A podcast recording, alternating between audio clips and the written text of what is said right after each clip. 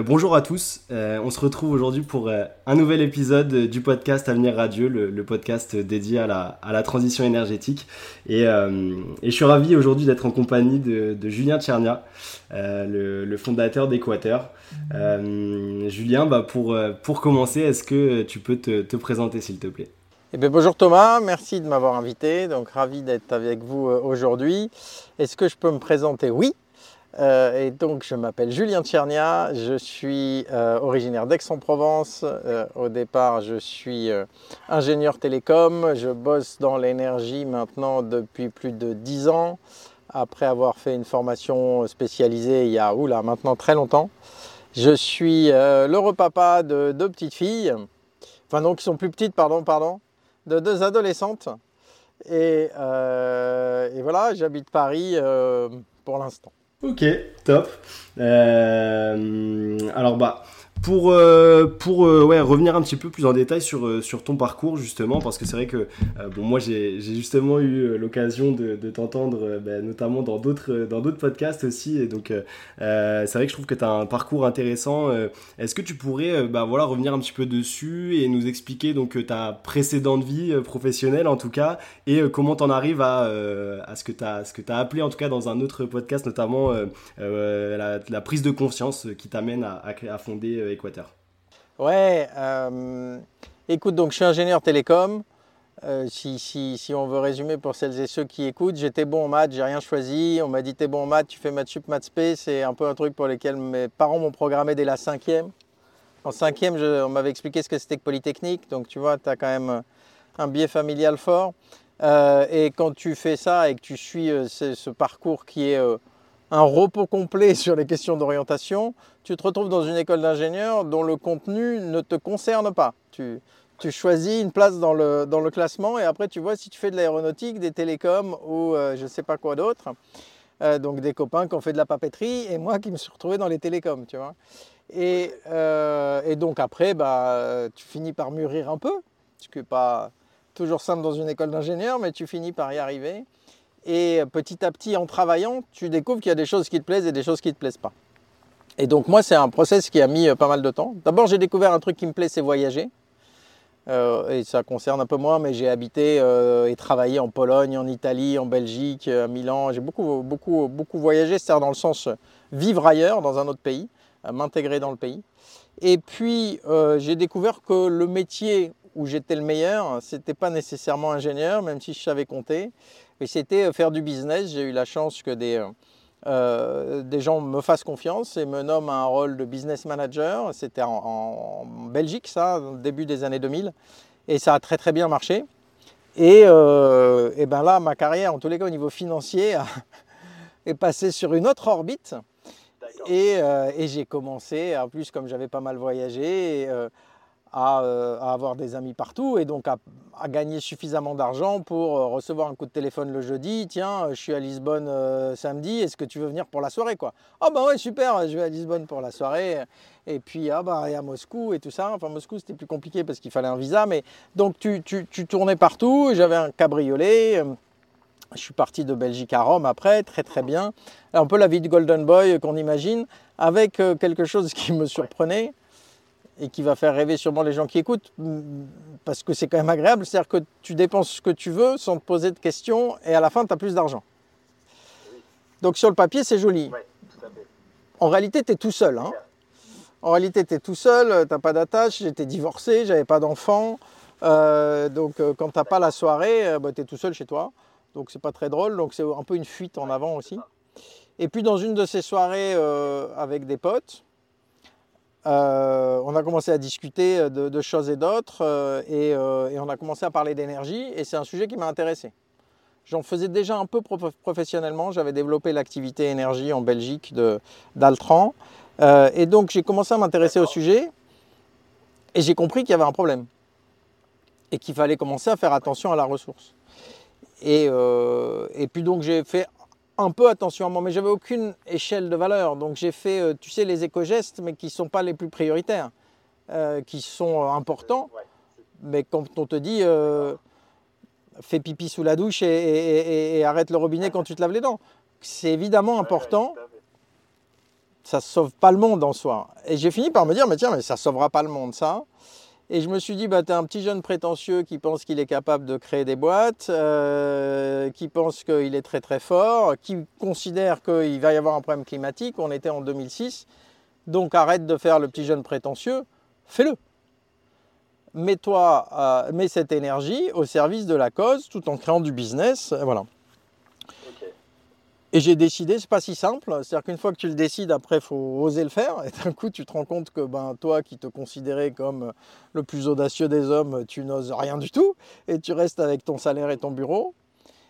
Et donc, j'en ai fini par en être malheureux. À en souffrir euh, psychologiquement. Et je me suis dit, bon, ben, si tu n'arrives pas à passer le pas, c'est qu'il te manque quelque chose. Et c'est là où euh, je me suis vraiment jeté dans le bain. C'est-à-dire que j'ai cherché un master et j'ai trouvé euh, un master spécialisé dans l'énergie aux mines de Paris, à l'antenne de Sophia Antipolis. Et euh, j'ai postulé, j'ai été pris et j'ai tout démissionné. J'ai même pas pris de, chèque. J'ai démissionné et je me suis retrouvé à nouveau étudiant à 35 ans euh, et, pour apprendre l'énergie. Et c'était fabuleux, c'était fabuleux. C'était un très très très bon master, euh, très passionnant et j'ai découvert beaucoup, beaucoup plus de choses euh, que juste couper l'eau du robinet quand on se lave les dents. Et, euh, et voilà, donc c'est parti de là. Ok, ok, top. Euh, ouais, donc à ce moment-là, ouais, sacré, euh, enfin, c'est, c'est, ouais, c'est, c'est une sacrée décision. Et puis, euh, euh et puis ouais, c'est qu'est-ce que moi, ce que je me demande, c'est qu'est-ce que, quelles ont été les premières grosses difficultés, si je puis dire, en tout cas que tu as rencontrées au moment où tu décides bah, de te lancer, de, de créer, de, de créer cette société, sachant que voilà, c'est un, c'est un changement de vie complet. Euh, donc, quelles ont été les premières euh, vraies euh, difficultés, en tout cas, ou défis que tu as, que as rencontrés au moment de la création? Alors, il faut un papier, un crayon, il y en a pas mal. disons que je suis rentré en septembre 2007 dans, au master. non, oui, c'est ça. Et je suis sorti en octobre 2008. Octobre 2008, c'est les Man Brothers. Et en fait, mon plan était tout prévu. Je retournais à Aix-en-Provence où j'avais trouvé un stage. Euh, la, société dans laquelle j'avais trouvé le stage était d'accord pour me recruter à temps partiel, pour que je démarre une activité dans le solaire, avec un ami à moi qui lui avait aussi fait une super carrière et qui était vice-président finance d'un grand groupe du CAC 40. Et à nous deux, on allait, à partir d'octobre 2008, démarrer à bille en tête cette belle activité solaire. Euh, ma compagne est tombée enceinte. On était contents, hein mais elle habitait Rome à l'époque. Et donc, je me retrouve euh, fin septembre. Bah, je vais créer la boîte. J'ai un boulot à temps partiel bien payé, ce qui fait que même à temps partiel, je vais vivre tranquillement. Ma compagne euh, veut vivre avec moi à Aix et on va avoir un enfant. C'est merveilleux. La vie est partie. Et là, Lehman Brothers, mon pote qui était vice-président finance me dit Mais je trouve même pas d'argent pour mon groupe. C'est fini. Donc, pour ta boîte, euh, notre boîte, en fait, ce ne sera pas possible. La, boîte dans laquelle je faisais un stage qui devait me recruter à temps partiel me dit que je suis gentil, mais finalement c'est non parce que, crise. Et donc je me retrouve, et moi j'avais pris un mois de congé, tu vois, sans solde, enfin j'étais pas payé de toute façon, euh, pour me reposer entre le master et le début. Donc je me retrouve le 30 octobre, futur papa, ma compagne avec un job à Rome, moi au chômage à Aix-en-Provence, avec aucune perspective. Et ben voilà, là c'est le début. c'est le début. Et euh, voilà, j'ai créé une boîte avec un autre pote, mais ça n'a pas marché du tout et ça a mal fini et c'est plus mon pote malheureusement. Euh, qui, était, euh, qui était également du coup sur, dans, dans, le domaine de l'énergie ou cette société-là? Pour moi, c'était dans le domaine de l'énergie. Pour lui, ça ne l'était pas. Donc, évidemment, ça, a fini par exploser. on n'avait pas un, truc très clair au début. Et, euh, donc, euh, avec ma compagne, on décide de déménager à Paris. Parce qu'on se dit qu'il y avait plus de jobs et que moi, là, ça commençait à faire deux ans que j'étais au chômage, que le bébé allait naître, que, etc., euh, etc. Et donc, on s'installe à Paris. Et j'essaie de faire vivre cette boîte qui ne vivait pas, qui passe en mort définitive en décembre 2008. Et là, ça commence à être compliqué. Mes économies euh, avaient déjà fondu avec la crise et, là euh, continuent à fondre. Ma compagne est heureusement, elle a été transférée de, sa boîte. Elle bosse pour une boîte américaine. Elle a été transférée de Rome à Paris. Par contre, ils en ont profité pour lui baisser son salaire. Et donc, il fallait retrouver du job. Quoi. Et j'ai eu de la chance d'être recruté euh, par une société italienne qui me connaissait de mon époque romaine euh, pour reprendre la direction d'une petite entité à Paris euh, en télécommunication satellitaire. Et, et j'ai pris le, le, job parce qu'il me fallait un job. Quoi. Et c'était un très, très, très sympa le job. Hein. Sauf que c'était pas de l'énergie, c'était à nouveau des télécoms. Donc j'avais fait tout ça pour rien. Mais ma fille aînée, elle est formidable. Euh, et, euh, et, donc aujourd'hui, euh, aujourd'hui Équateur, en, quelques chiffres, est-ce que tu peux nous dire un petit peu bah, ce, que, ce que ça représente en, en termes de, de, consommateurs, enfin en tout cas de, de, de, compteurs souscrits, en termes de, chiffre d'affaires également? Oui, alors ça fait joli. Donc il y a eu des tas d'avatars et puis finalement on a créé Équateur avec, euh, avec Jonathan en novembre 2015. On a commencé à vendre en septembre 2016. Aujourd'hui on alimente 240 000 compteurs. Le chiffre d'affaires 2023 n'a pas encore été publié mais ce sera autour de 600 millions d'euros. La boîte c'est 150, 160 personnes plus 80 personnes dans les call centers euh, qu'on sous-traite. Euh, c'est waouh, tu vois alors, les chiffres d'affaires, ça fait frime, hein, mais il ne faut pas que tes auditeurs euh, euh, rêvent. Ça dépend beaucoup du prix de l'énergie. Nous, on fait de l'achat-revente. On est des sociétés où les marges sont très faibles, comme euh, la grande distribution. et donc, bah, évidemment, quand l'électricité vaut cher, on vend autant d'électricité, mais plus cher parce que les prix sont comme ça. Et donc, ça augmente le chiffre d'affaires. Bon, enfin, ça reste une boîte qui maintenant a, une belle taille. On a levé depuis le départ 45 millions d'euros. Euh, et euh, ben, on est à la deuxième année à un résultat net positif, même si très faible, 1 ou 2%, mais c'est quand même important pour nous. D'accord, ok. Et, euh, et aujourd'hui, alors j'ai cru, j'ai cru voir que vous n'étiez pas simplement entre guillemets un fournisseur d'énergie, mais que vous proposiez également bah, pas mal d'autres services. Enfin, je voyais également sur des, des, installations photovoltaïques, etc. Qu'est-ce que qu'est-ce qu'il en est? Ouais, vous, vous vous, vous avez vraiment étendu euh, Oui, parce que c'est une question de définition. Euh, nous, on n'est pas producteur, on est commerçant d'énergie. D'accord. D'accord? Donc, moi, je vais acheter de l'énergie. Et on, on, veut vendre que de l'énergie renouvelable parce que ça, c'est la vision qu'on a avec Jonathan sur euh, il, faut, il faut changer le monde. Donc, évidemment, je vais acheter de l'énergie renouvelable et je vais la revendre à mes clients par le réseau électrique classique. Les gens se branchent sur leur prise. Mais en fait, vendre un, un panneau solaire, c'est vendre de l'électricité. En fait, je vends de l'électricité quelque part qui est prépayée pour 20 ans sur le toit. Ou bien après, si on trouve des solutions de financement, euh, ce sera mois par mois. Mais dans l'esprit, c'est de l'énergie renouvelable qui est prépayée.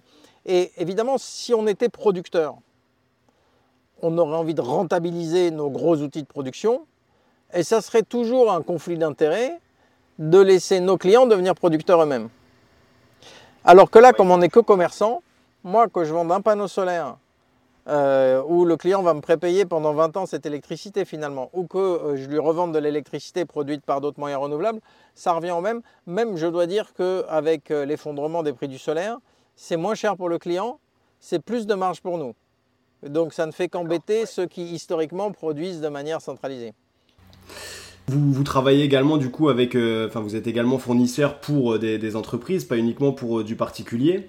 Qu'est-ce que, quelle est la, proportion que ça représente? Je me rends pas compte. Alors c'est quelque chose qui a beaucoup changé. Aujourd'hui, on a un peu plus de, en, nombre de compteurs, on va la moitié en professionnel. En volume d'énergie, on a un peu plus, ça doit être 60% parce qu'en général les pros consomment un peu plus que les particuliers. Et ce n'était pas notre idée à Jonathan au départ, on voulait faire que les particuliers. Euh, et euh, ça a été assez marrant, mais finalement notre premier client était un client professionnel. Et parce qu'on s'est rendu compte qu'il euh, y avait un segment de marché qui est les pros qui ont beaucoup de sites. En fait, pour te dire ce qui s'est passé, on était encore à l'incubateur. On n'avait même pas encore la licence que j'ai une journaliste qui me connaissait du monde de l'énergie avant, puisqu'avant Équateur, on travaillait dans une autre boîte avec mon associé et qui m'appelle et qui me demande des nouvelles donc, de cette ancienne boîte. Et je lui dis, bah non, en fait, j'y suis plus, euh, parce que... Euh, et je lui dis, ben voilà, on est en train de créer Équateur. Ah, elle me dit, ah, c'est intéressant, voilà. et elle le publie. Alors là, mon agence de presse qui me, qui me coupe la tête en me disant on avait dit qu'on disait rien jusque dans six mois, qu'est-ce que tu as fait à le dire quoi Non, mais je pensais pas que ouais, t'es un naïf. Bon, toujours est-il qu'elle publie, et le lendemain, je reçois un coup de téléphone de la direction des achats de l'État. L'acheteur qui me dit ben, J'ai vu que vous créez un fournisseur, euh, nous, euh, on cherche des concurrents pour notre appel d'offres, euh, parce que bah, historiquement, on a toujours les mêmes et il nous faut du nouveau. Est-ce que je peux vous voir?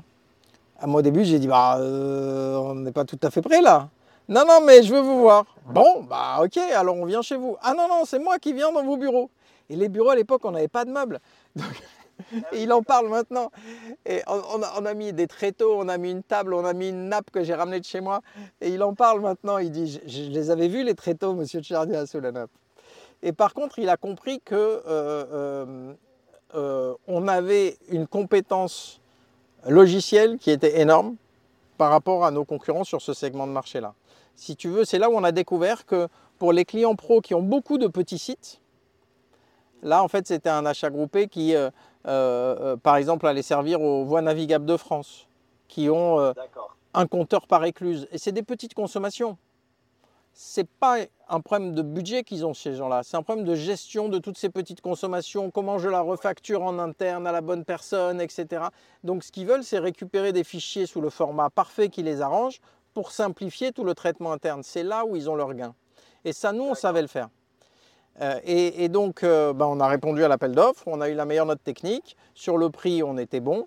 Euh, et donc, on a gagné le 29 juin 2016, on, a gagné cet appel d'offres pour 2700 sites à, alimenter à partir du 1er janvier 2017. Ça s'est tellement bien passé qu'il y a eu deux appels d'offres depuis. Maintenant, on alimente 40 000 sites des services de l'État. Donc on est content, le, service était à la hauteur de, ce qu'ils attendaient. mais c'était, euh, c'était pas prévu du tout au départ, tu vois. Ça, c'est un peu l'entrepreneuriat. C'est moi, on va à droite, mais bon, bah, il y a un truc à gauche, bon, bah, va voir quand même, quoi. Ok, ok, ok. Bon ben ouais, bah du coup ça, sacré, euh, ouais, sacré démarrage que de, de commencer, euh, de commencer avec ça quand même. Mais, euh, euh alors bah là, là j'aimerais, j'aimerais qu'on commence à, à, rentrer un petit peu dans, dans, dans le vif du sujet, si je puis dire. De, c'est vrai que je vois que c'est, c'est une, en ayant fait notamment là mes, mes petites recherches avant dans la préparation de ce podcast, je vois que c'est, c'est une question que se pose beaucoup de, de monde. Finalement, comment est-ce que euh, Équateur peut euh, garantir à ses consommateurs une énergie verte. Ça, comment est-ce que, comment est-ce que ça se passe euh C'est une question vachement importante puisque c'est ce qu'on vend et donc il faut quand même que nos clients sachent comment ça marche. Il y, a une réalité, c'est que dans la prise, l'énergie est la même chose. Quand on change de fournisseur, rien ne change dans la partie physique de, de, la chaîne. Donc l'électron, il peut avoir été produit en Pologne, au Portugal ou euh, sur toute la plaque en Écosse ou, en Italie. Euh, donc on ne peut pas garantir ça, mais on ne peut pas garantir le renouvelable comme on ne peut pas garantir le charbon ou le nucléaire. On ne sait pas en fait. Euh, et donc il y a un système de traçabilité qui a été créé au niveau européen, qui est une traçabilité qui est plus une traçabilité financière qu'une traçabilité physique. Comment ça marche? Chaque fois qu'un producteur renouvelable injecte de l'énergie 1 MWh dans le réseau, il gagne un certificat qu'on appelle garantie d'origine. Euh, et euh, la personne qui achète ce certificat et qui déclare que, et qui annule, ça s'appelle comme ça, ou qui efface ce certificat, est la personne qui a le droit de dire cette énergie-là, elle est à été comptée pour moi. Alors ça fait un peu compliqué comme ça, mais en réalité, qu'est-ce que ça veut dire? Ça veut dire qu'en disant 100% renouvelable, nous ou tous les autres fournisseurs, hein, ce qu'on garantit, c'est qu'il y a autant d'énergie renouvelable qui a été produite et injectée sur le réseau que le client n'en a consommé et qu'elle a été comptée que pour lui. Parce que le risque, tu vois, c'est que euh, quelqu'un, un barrage, me dise ah ben moi je te vends de l'énergie renouvelable, super, je lui achète, et puis euh, il n'en produit pas assez, lui, s'il va sur les marchés derrière pour m'acheter l'énergie et me la revendre, moi je ne le vois pas en fait. J'ai aucun moyen de le voir tel qu'a organisé le marché. Donc il pourrait tout à fait doubler, tripler, quadrupler artificiellement sa production. C'est ça qu'ont voulu éviter les certificats de traçabilité. Et, euh, donc, euh, pour euh, le, si on rentre un peu dans la technique, un, certificat de traçabilité en électricité valable un mois. D'accord. Donc en fait, quand tu achètes de l'énergie renouvelable, c'est que l'énergie a été injectée ce mois-là sur le réseau, pas nécessairement en même temps, mais le même mois. Qu'évidemment, ton panneau solaire ne va pas alimenter ton frigo la nuit. Et, euh, et pour les certificats de biométhane, là, c'est sur un an, puisque comme le, gaz est stockable, euh, c'est beaucoup plus euh, intellectuellement raisonnable de considérer que c'est valable un an. Je comprends, ouais, ok. Ok, top. Euh, non, bah c'est très très clair. Euh, et comment est-ce qu'on donne envie aux gens de consommer de l'énergie verte? Euh, Parce que c'est vrai que, bon, simplement, enfin moi, tel que tel que tu me tu me le présentes là, c'est vrai que bah voilà, c'est ça me paraît euh, je me dis évidemment que j'ai envie de me, tourner vers une solution euh, comme celle-ci, hein, qui est plus euh, vertueuse également pour, pour l'environnement de toute façon, un système qui favorise les énergies renouvelables. mais au-delà de ça, bon, bah, c'est vrai que pour beaucoup, il y a quand même le, prix qui joue. et d'un point de vue, d'un point de vue prix, donc qu'est-ce que, bah, qu'est-ce que ça donne par rapport à un fournisseur plus classique? Alors, donc, comment donner envie aux gens de consommer de l'énergie verte Ça, c'est la question à laquelle on essaie de répondre tous les jours. Si on avait la réponse parfaite, on serait déjà à 5 millions de clients. Euh, le prix, euh, c'est un argument. Parfois, on est moins cher, parfois, on est plus cher. Mhm. Euh, et on va dire, je vais te répondre sur la partie hors crise de l'énergie, qui est un moment très très spécifique. Mais donc, on est toujours, entre guillemets, dans le prix. C'est-à-dire, quand on est plus cher, c'est 5 euros de plus par mois. Euh, heureusement, pour la majorité des personnes, ça ne fait pas la différence. Pour certains, ça fait la différence, bien sûr, mais pas pour, pour tout le monde. Et quand on est moins cher, c'est pareil, c'est 5 euros de, moins par mois. On a même à un moment remarqué que notre taux de vente était un peu supérieur quand on était un peu plus cher qu'un peu moins cher. Alors les gens, ils, trouvaient normal que ce soit plus cher. Si on était moins cher, ils se méfiaient. Et, et se méfier, c'est important parce que, au-delà du prix, le plus gros frein qu'il y a dans l'énergie, en particulier en France, c'est la peur L'électricité, c'est la base de tout. Si tu n'as plus d'électricité, tu n'as plus rien. Euh, et euh, même une coupure euh, d'une heure peut être vraiment très très embêtante. Imagine qu'il y a un match de l'OM, tu fais comment, tu vois? Et, Ou recharger ton téléphone. Je ne sais pas si tu as vu l'angoisse quand la batterie diminue. Je ne sais pas si tu vis ça. Et alors, en aparté, pour mes filles, c'est encore pire. C'est-à-dire qu'elles n'arrivent pas à avoir moins de 80% de batterie sans être en panique. Euh, et, donc, donc, les gens vivent ça. Et donc il faut, un, qu'ils comprennent qu'il ne peut pas y avoir de coupure, puisqu'il n'y a pas de changement physique. En fait, c'est juste une base de données euh, où on va dire, bah, ce compteur-là, avant, il était alimenté par de l'énergie achetée par EDF. Maintenant, il est alimenté par de l'énergie achetée par Équateur. Et puis, euh, rappeler que les gens peuvent changer. On n'a pas l'habitude en France. En France, bah, on a un monopole. C'est à la fois très très confortable. J'ai pas à me poser de questions. Je vérifie même pas mes factures EDF. C'est EDF de toute façon. Voilà. J'obéis, je fais confiance, c'est plus cher, c'est moins cher, c'est comme ça. De toute façon, EDF, ils m'ont expliqué que c'était la faute aux Allemands et la faute aux écolos. Et donc, euh, on n'y peut rien. Euh, euh, c'est la vie. et en fait, non, maintenant on a le choix. Et donc, ce choix, bah, c'est bien parce que tu peux décider que tu veux plus de renouvelables en achetant du renouvelable. Par contre, c'est aussi l'angoisse. Est-ce que j'ai fait le bon choix? C'est comme dans l'avion. J'ai pris ma place d'avion, mais est-ce que, est que le voisin, il n'a pas la même place, mais moins cher? Parce que lui, il a acheté au meilleur moment, tu vois. Et donc, euh, la liberté est toujours liée à l'angoisse. Euh, tu peux te rappeler de la fable du loup et du chien de La Fontaine. Et le chien, il n'est pas libre, mais il mange mieux et, les Français, ils sont un peu chiens pour l'instant dans l'énergie et il faut qu'on les convainque, en tous les cas, que ceux qui ont envie d'être loups se disent bah, je peux l'être et c'est quand même pas aussi dangereux que ça en a l'air et, euh, la liberté, c'est bien. Après, euh, c'est à nous au quotidien de donner d'autres envies que le prix ou, euh, le, ou, le verre on, estime que nous, comme fournisseurs, on aura un impact sur la politique énergétique que si on a beaucoup, beaucoup de clients. Tu vois, si demain tu construis un panneau solaire, ça y est, le mix énergétique français change. Nous, comme il y a déjà beaucoup de renouvelables en France, parce qu'on a des gros barrages, etc., euh, s'il euh, n'y a pas beaucoup de clients, en fait, l'équilibre ne change pas. Donc il faut qu'il y ait beaucoup de clients pour que ça tire tout vers le haut.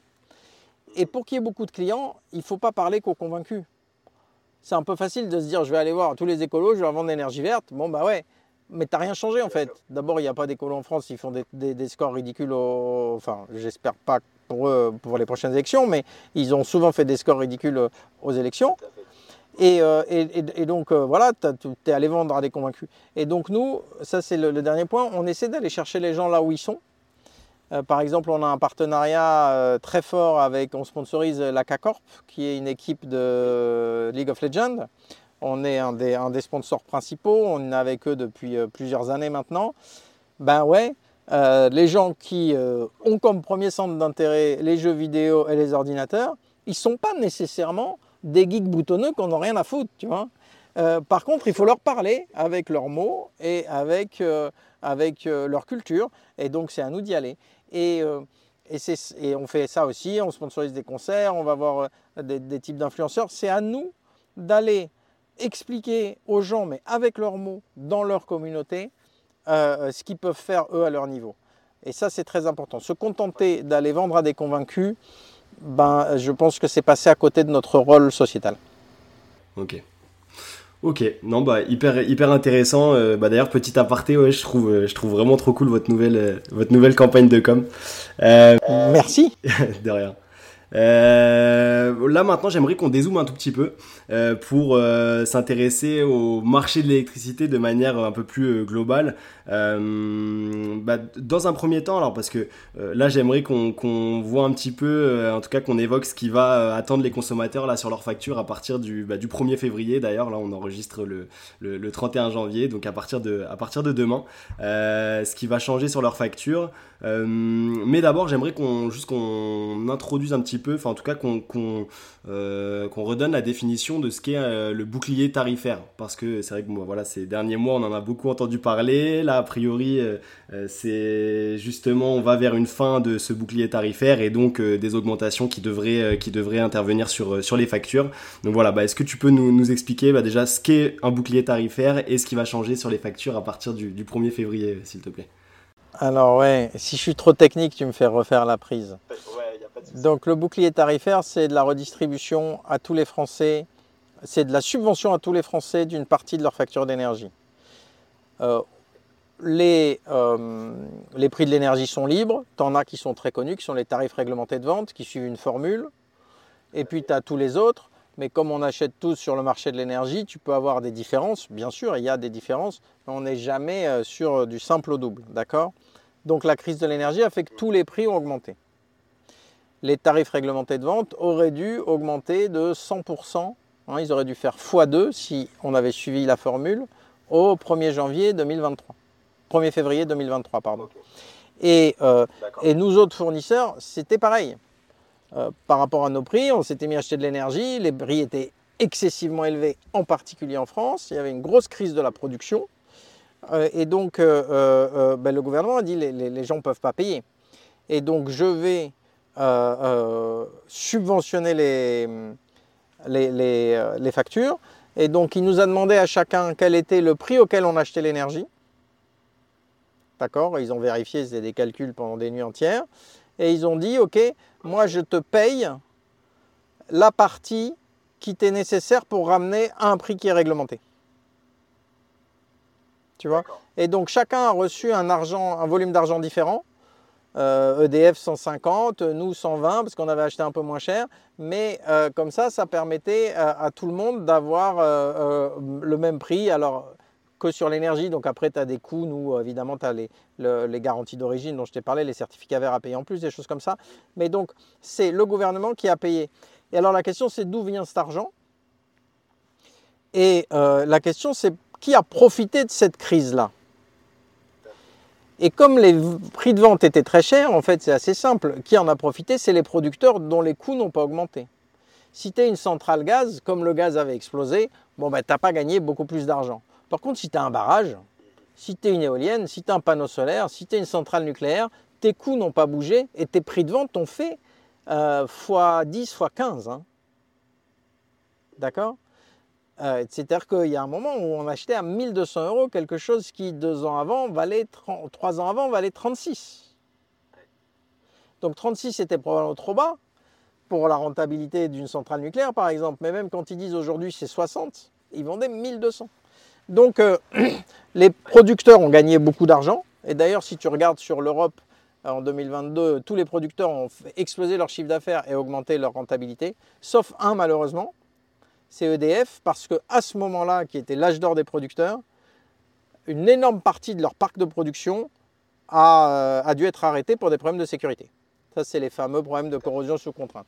Donc, euh, ça a amplifié la crise d'ailleurs en France, puisque EDF, qui est le principal producteur français et de loin, euh, bah, s'est retrouvé à produire euh, 200, 40% de moins que les autres années. 40% de moins que les autres années. Donc euh, évidemment, ça a compliqué tout. Mais euh, par exemple, les solaires, les éoliens, ils ont gagné beaucoup d'argent. Cet argent a été ponctionné par l'État, qui a fait des taxes spéciales, et redistribué aux Français. Et donc euh, maintenant, tu me demandes pour à partir du 1er février. Donc si je parle que du, si j'oublie les taxes, la formule de prix et le prix de tout le monde vu les prix de l'énergie nous permet d'avoir un prix qui est égal à celui qui était subventionné il y a six mois. C'est clair Donc tout s'est dégonflé. Donc avant je payais 200, j'étais subventionné de 100, donc je vendais 100. Maintenant je paye 100 et donc je vends 100. Et donc vu du client c'est pareil. Voilà. C'est clair, va.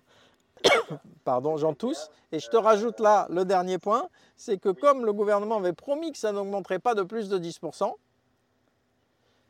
et que finalement ça augmente de zéro, bah ils se sont dit je vais remettre les taxes sur l'électricité que j'avais avant la crise, qu'ils avaient enlevé aussi.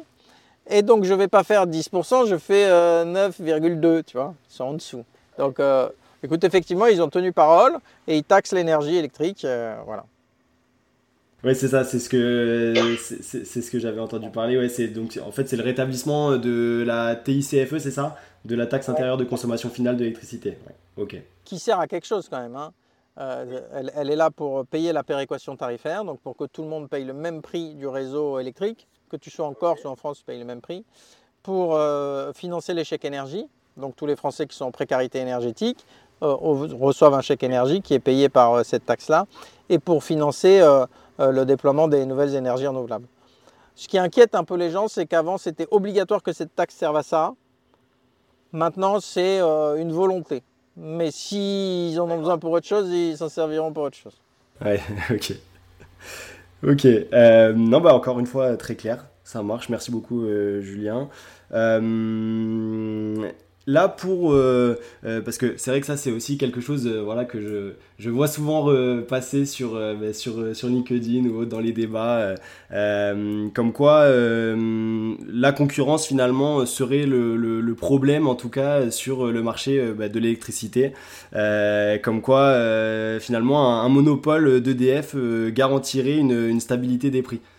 Ça par rapport à ça qu'est-ce que tu peux me qu'est-ce que tu peux me dire? On est très très attaqué avec ces, remarques-là, parfois même violemment, parfois à titre personnel. Hein. Moi, j'ai été menacé de mort euh, sur LinkedIn parce que je disais que les prix de l'énergie allaient être élevés pendant longtemps en France. Je ne suis pas sûr que ça vaille le fait que, comme on m'a écrit, euh, je mérite d'être pendu haut et court en place publique. Tu vois, j'ai juste un point de vue sur le prix de l'énergie, chacun le sien. Euh, mais donc nous, on ne pense pas du tout ça. En fait, euh, il faut bien comprendre qu'il y a la production et la fourniture, et ce sont deux choses différentes. On a oublié ça en France parce que euh, euh, c'est intégré depuis 1947 et le monopole. Mais il ne te vient jamais à l'idée que si le prix à la pompe de l'essence augmente, c'est la faute de la station-service. Jamais, jamais, jamais. Tu te dis, c'est l'OPEP qui a décidé de moins produire et ça fait monter les prix. Eh bien, l'énergie électrique, c'est pareil. Quand les producteurs produisent moins, ça fait monter les prix. Et là, la crise, qu'est-ce qui s'est passé? Comme je l'ai dit tout à l'heure, euh, plus de gaz, donc baisse de production. Plus de nucléaire en France, baisse de production. Il y avait aussi euh, fin août 2022, il faut se souvenir, une. Pardon. Il y avait fin août 2022 un risque de sécheresse. Donc les barrages étaient un peu à sec. Donc tu avais un énorme risque de production. Donc euh, voilà pour conclure sur ce que je te disais, euh, que euh, donc l'augmentation des prix, là c'est un problème de capacité de production et de choc pétrolier hein, avec l'invasion de, l'Ukraine par la Russie. Et donc tu as par contre, tu vois, on parle beaucoup à nouveau du marché côté fourniture, Donc fourniture, on est les commerçants, ça n'a pas d'impact. Par contre, le marché s'est aussi libéralisé côté production. C'est-à-dire que on reproche souvent aux fournisseurs comme Équateur de ne pas produire. Bon, bah écoute, euh, quand t'es vendeur de tomates, c'est pas toi qui produis les tomates, tu vois. Quand t'es agence de voyage, c'est pas toi qui fais voler les avions. Mais euh, donc c'est pas grave, c'est comme ça. Euh, par contre, la libéralisation a créé aussi des producteurs. Il y en a beaucoup euh, qui se sont mis. Ils ont surtout développé des moyens de renouvelables. Et si tu regardes depuis 2007, la puissance installée des nouveaux moyens de production électrique en France, EDF n'en a déployé que 15%. C'est-à-dire que depuis 2007, ce sont des acteurs autres qu'EDF qui ont développé des nouveaux moyens de production en immense majorité, soit du renouvelable, soit des centrales à gaz. Parce qu'EDF euh, bah, a mis tout son argent dans le PR et qu'ils sont un peu empêtrés dans, leur, euh, dans, dans, dans, la construction de leurs centrales. Donc, grâce à la libéralisation côté production, tu as eu des nouveaux moyens de production qui ont été installés qui ont quand même aidé pendant la crise. Pas assez, mais qui ont aidé. Si on s'était contenté du monopole, bah, il aurait peut-être essayé de construire un deuxième EPR en parallèle, euh, mais euh, euh, on se serait retrouvé encore plus embêté. Donc, ben, je préfère, moi, que différents producteurs fassent différents paris technologiques. T'en as qui marchent, t'en as qui ratent, mais à la fin, ben, les Français, eux, ils bénéficient de celui qui en a, qui, qui, qui, qui a eu raison, quoi. Oui, hmm, complètement. Ok, eh ben, ça marche, c'est donc top, ça, permet d'y voir plus clair. Euh, et euh, là, alors, pour, euh, est-ce que je sais pas si on se projette sur les, les, les 10 prochaines années, par exemple, à, quelle, tendance il faudrait, s'attendre pour les, les, prix de l'électricité? Moi, j'ai deux réponses à la question. Alors, sur les 10 prochaines années, je pense que ça va augmenter un peu. Euh, ensuite, il y a une théorie à laquelle euh, j'aime croire, euh, qui est que le prix de l'énergie va s'effondrer. Et je t'explique ma vision. Et peut-être pas en France. Mais depuis 2007, ben, le moment où j'ai fait mon master, le prix, le coût de production du mégawattheure par les moyens renouvelables s'est effondré. Ça coûtait 500 euros du mégawattheure le solaire. Désormais, si tu construis un nouveau panneau, en Espagne, tu arrives à faire du 20 euros du mégawattheure. Donc, euh, et, l'éolien, on est plutôt à 50-60. Mais c'est pareil, tu as des technologies qui ont tenu leurs promesses et ça s'améliore tous les ans. Le stockage n'est pas résolu, évidemment c'est intermittent, donc ça ne marche qu'avec du stockage. Par contre, on voit que là aussi, on a une technologie qui progresse. Alors, je suis moins compétent en stockage, par contre, je sais que les voitures vont de plus en plus loin. Que on parle de l'hydrogène, alors il y a une bataille, euh, est-ce que c'est l'un ou est-ce que c'est l'autre qui va gagner? Moi, j'ai pas la réponse. Euh, par contre, je vois que dans, dans, tous les cas, ça progresse, ça avance. Donc là, c'est positif. Et donc, on peut se dire que les moyens de production renouvelables plus stockage, s'ils continuent comme ça, ça deviendra tellement bon marché que ce sera comme les télécoms. Quand j'étais petit, moi je payais à la minute et c'était hyper cher le Minitel, euh, où tu payais la minute ou bien tu payais le kilobit et maintenant tu es en forfait illimité. Tout le temps. Parce que ben, c'est que la personne consomme 1 giga ou 10 gigas, finalement ça change pas le réseau parce qu'il y a tellement de capacité de transport sur une fibre optique que bon, ça change plus rien. Personne n'arrive à saturer. Et donc, si tu arrives à continuer à produire à très très peu cher, tu pourras te dire, bon, bah, à partir du moment où je gère la consommation du logement avec un thermostat intelligent et des choses comme ça, bon, bah, le fait qu'il consomme un peu plus ou un peu moins, ça fera pas la différence.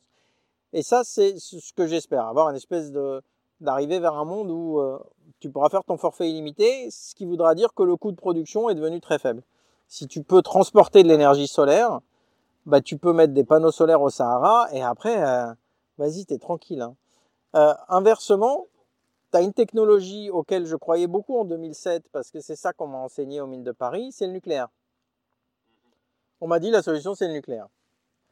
Et regarde, ça marche. Et donc, effectivement, sur les modèles, comme il fallait 5 ans pour construire une centrale et que c'était pas trop cher, ça marchait bien, quoi. Tu mets comme hypothèse, c'est pas cher et ça va vite, bah, dans le modèle, il dit, bah, c'est ça qui gagne. Et sauf que depuis, euh, depuis 2007, c'est une technologie qui n'a pas tenu ses promesses. Alors en plus, il y a eu euh, Fukushima, mais euh, c'est le coût de production qui historiquement était autour de 40-50 euros. Pour les nouveaux moyens de production, EDF annonce 120-130 euros.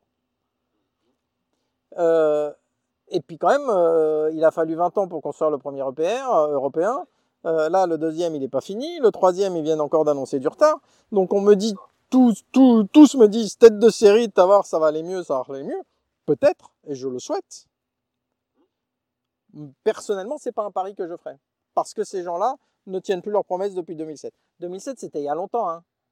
Ma fille, elle passe le brevet cette année, elle est née en 2009. Hein. Elle savait pas marcher, ni lire, ni parler quand elle est née. Hein. Et le truc, euh, euh, et le PR, il marche toujours pas, quoi. C'est-à-dire que, euh, voilà, si tu, je pense qu'il y a peut-être des gens, non, je vais pas faire des blagues, mais tu as peut-être des gens qui ont travaillé sur le chantier EPR qui, qui, partiront à la retraite avant de le voir tourner, tu vois. Et il y a pas mal de blagues comme ça qui tournent sur Twitter, c'est pour ça que je les cite, c'est rigolo. Mais c'est rigolo à raconter, mais ça doit être très dur pour les gens qui sont sur le projet. Et c'est très coûteux pour la France et pour l'énergie qu'à la fin, nous, on paye euh, comme Français.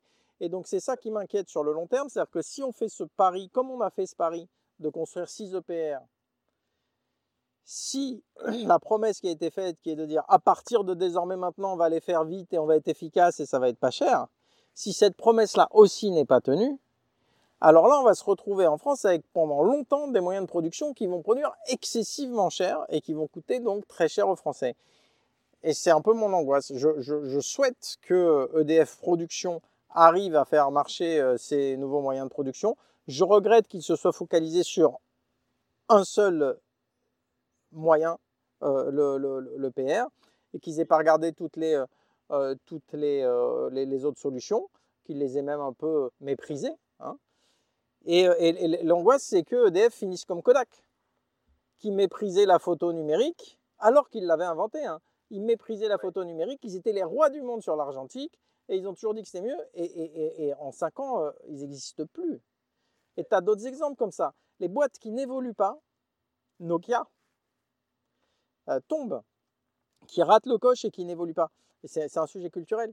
Et alors ça, c'est un point de vue plutôt d'entrepreneur, mais malheureusement culturellement, tu vois, quand tu dis euh, on accuse la concurrence d'être le problème, on, c'est en général des salariés d'EDF ou des retraités d'EDF. Et donc, il euh, n'y a, pas, a pas un esprit de remise en cause. Je n'ai pas entendu un patron d'EDF, quand ils ont été auditionnés euh, au Parlement, dire Non, mais en fait, j'ai raté. Mes centrales auraient dû marcher. J'ai mal fait mon boulot, quoi. Non, ils ont tous dit c'est la faute aux Allemands, c'est la faute aux écologistes. Donc si tu te remets pas en cause, tu progresses pas. Non, complètement. Ouais, c'est clair. Merci pour, euh, merci pour ce retour, encore une fois, euh, euh, c'était, très clair. Hum, là maintenant, ce que j'aimerais qu'on, qu'on aborde, c'est bah, le sujet qui est, voilà, justement, qu'on a, dont on a pas mal entendu parler aussi en janvier, c'est bah, le rattachement de l'énergie à Bercy. Euh, donc c'est ouais, le, ministre de l'économie euh, Bruno Le Maire là, qui a récupéré euh, bah, le portefeuille de l'énergie maintenant. C'est vrai que ça, quel, quel signal ça envoie finalement selon toi pour, bah, pour la poursuite des politiques de, de transition énergétique là qui voilà qu'on avait vu éclore ces derniers mois. là, quel, ouais, quel signal ça envoie? On a fait une petite pub sur les réseaux sociaux, c'est qu'est-ce qui est vert et qui n'a plus de ministère, la transition énergétique. Voilà. Euh, pour faire l'écho à notre, campagne de pub. Bah écoute, euh, le signal il est pas très positif. Hein. Euh, là encore, on peut faire un mauvais procès peut-être à Bruno Le Maire, mais si je me mets à sa place, le mec il est actionnaire d'EDF, il a besoin de renflouer les caisses avant les présidentielles, et il pourrait imposer des règles plus contraignantes sur le développement du renouvelable et et sur euh, les, investissements euh, d'EDF. Bah ouais, c'est un peu un casse-tête. Et aujourd'hui, toutes les décisions qu'il a prises et toutes celles qu'on entend, bon bah l'arbitrage il est en faveur d'EDF. Même euh, le système dont il parle pour l'après à Rennes, tu sais, il y a un système aujourd'hui qui permet aux Français d'avoir une partie de leur énergie payée à, à coût coûtant. Donc système qui arrive à échéance dans deux ans. le nouveau système qu'il présente, il est complètement marché, il est complètement euh, il, va, il va permettre, si, il pourrait permettre, plutôt qu'il va permettre parce qu'il n'a pas encore été présenté dans son entièreté, mais il pourrait permettre à EDF de faire ce qu'ils veulent. Et ce qu'ils veulent EDF, et on ne peut pas leur reprocher, c'est vendre plus cher leurs produits. C'est quand même normal. Les mecs, ils sont pas là pour faire des cadeaux, hein, donc ils, vont, ils veulent vendre plus cher leurs produits. Donc, euh, euh, bah aujourd'hui, moi, je suis pas très confiant. Euh, sur la politique. Et, donc, on a des choix d'investissement que moi, j'aurais pas fait. 6 EPR, je trouve ça hyper risqué. Laisse-les finir le premier. Ok, peut-être si tu veux vraiment accélérer, ok, démarre le deuxième, mais en lancer 6 là, oh, oh, oh tu, tu crois où? D'ailleurs, tu es obligé d'appeler Total à la rescousse pour qu'ils payent parce que tu n'as pas assez d'argent. Deuxièmement, comme il te faut de l'argent, et comme tu es l'unique actionnaire d'EDF, ben, tu es à la fois le régulateur d'EDF et l'actionnaire d'EDF. Bien, je vais gagner de l'argent alors, tu vois? Tu as le choix entre euh, le bien commun ou l'argent. Ah, c'est quand même euh, difficile de se mettre toujours dans ces conflits d'intérêts-là. Et, mon expérience personnelle d'être humain, le conflit d'intérêts finit toujours par tomber du côté de l'argent. Euh, à part pour Torgal. Et, et, encore, il doit bien y avoir un ou deux épisodes où Torgal et, pas rentrer voir Aricia assez vite euh, à mon goût, euh, je, pour les fans de, de Torgal. Mais euh, donc ouais, non, c'est pas un bon signe, c'est pas un bon signe. après, on va, on va, on va laisser le temps. C'est pas rassurant du tout. Ça fait un mois et demi que c'est comme ça. On va sûrement le rencontrer bientôt. Il va nous rassurer et, et on verra s'il nous rassure. Pour l'instant, ils sont occupés par des tracteurs, je crois, à rassurer des tracteurs euh, et le monde de l'agriculture en général. Euh, donc euh, je pense que c'est pas c'est pas leur priorité. Euh, par contre, voilà. Moi aujourd'hui le signal n'est pas positif et j'espère que je me trompe. Ok, euh, non bah top, et bah merci beaucoup Julien. Là, pour ma part, euh, voilà, j'aurais une, dernière question euh, à te à te poser, mais juste, bah alors, est-ce que est-ce que déjà toi, t'as un sujet, un autre sujet que dont t'aurais dont aimé aborder ou ou voilà, est-ce que est-ce c'est c'est c'est ok pour toi? Un tout petit peu sur le changement climatique.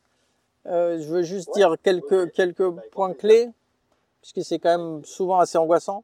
D'abord, on parle à tort de crise climatique. C'est un changement climatique, malheureusement, il est inéluctable.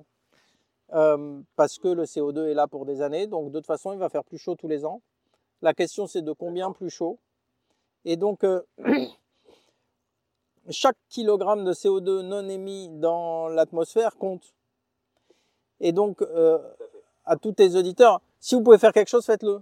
Mais même si votre voisin, c'est un gros porc qui roule en 4x4 avec des barbecues au charbon et qui, euh, et qui, euh, et qui, et qui fait marcher sa chaudière au fioul, ou, que Total pollue la terre entière. Si toi, tu peux faire un petit truc, bah fais-le, parce que de toute façon, ça va compter.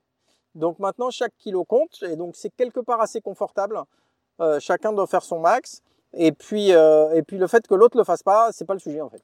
Hmm. non, tout à fait, c'est clair. Non, bah, je, suis complètement d'accord avec toi. Et puis c'est vrai que bah, justement, ça, fait écho un petit peu avec euh, euh le, dernier épisode euh, qui est sorti justement là il y a quelques jours avec, avec Damien Salel, où on a abordé justement un petit peu, c'est un épisode dédié aux idées reçues sur les énergies renouvelables. Et puis on a, on a parlé un petit peu aussi justement de ce euh, c'est vrai qu'on entend, on entend parfois que finalement pourquoi se donner tant de mal euh, puisque la France n'est qu'un petit pollueur à l'échelle du monde. Hein. Euh, mais mais c'est ce principe-là justement où voilà finalement c'est vrai que si tout le monde raisonnait comme ça, bon bah on, on ferait on fait rien et puis et puis et puis voilà on laisse la, la planète la planète se, dégrader. Mais euh, non non bah top je suis entièrement d'accord en tout cas avec ton avec ton message. Euh, bah, en tout cas ouais merci beaucoup encore euh, Julien hein, d'avoir accepté cet enregistrement c'était vraiment top.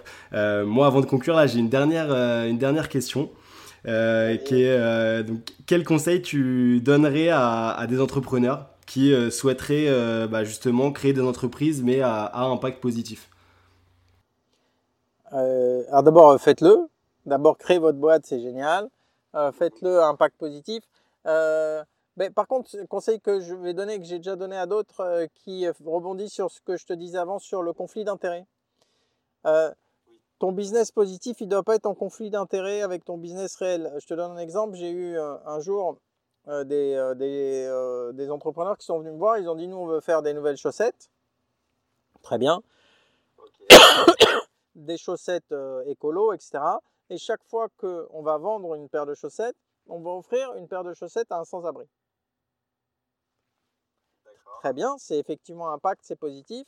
Ce qui m'embête, c'est que offrir une paire de chaussettes à un sans-abri, quand tu t'arrêtes là, tu ne crées pas de business à travers ça. C'est finalement une espèce d'argument marketing. Ce qui veut dire que le jour où, ce que je souhaite pas cette boîte, mais sa rentabilité va diminuer, on va commencer à dire bon, bon on pourrait offrir qu'une paire de chaussettes, toutes les deux chaussettes vendues, puis toutes les trois, puis toutes les quatre. Et c'est inévitable, tu, tu seras glissé parce que tu feras face à un problème financier.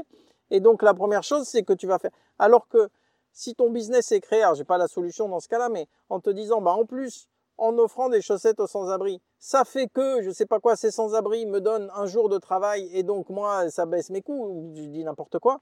Là, tu te retrouves dans une spirale positive qui te donnera pas envie au premier euh, coup de vent euh, de laisser tomber ton modèle positif. Voilà. Donc il faut pas qu'il y ait au départ de conflit d'intérêts entre je fais mon business d'un côté et du bien de l'autre. Non, il faut que faire du bien, ça te fasse du business. Sinon, euh, ça marchera pas. Ok, non, non, bah ouais, c'était hyper, euh, hyper clair comme exemple, top. Euh, bon, merci beaucoup, Julien, encore une fois. Et puis, puis bah, écoutez, merci, merci également à vous qui nous écoutez. Si, si vous avez apprécié cet épisode, bah, je vous, vous pouvez mettre un 5 étoiles ainsi qu'un gentil commentaire sur les, sur les plateformes. C'est ce qui permettra bah, à, ce, à ce podcast d'arriver aux oreilles d'un maximum de personnes. Euh, merci beaucoup, merci Julien et euh, on se dit à la prochaine. Merci Thomas. À bientôt. À bientôt. Au revoir.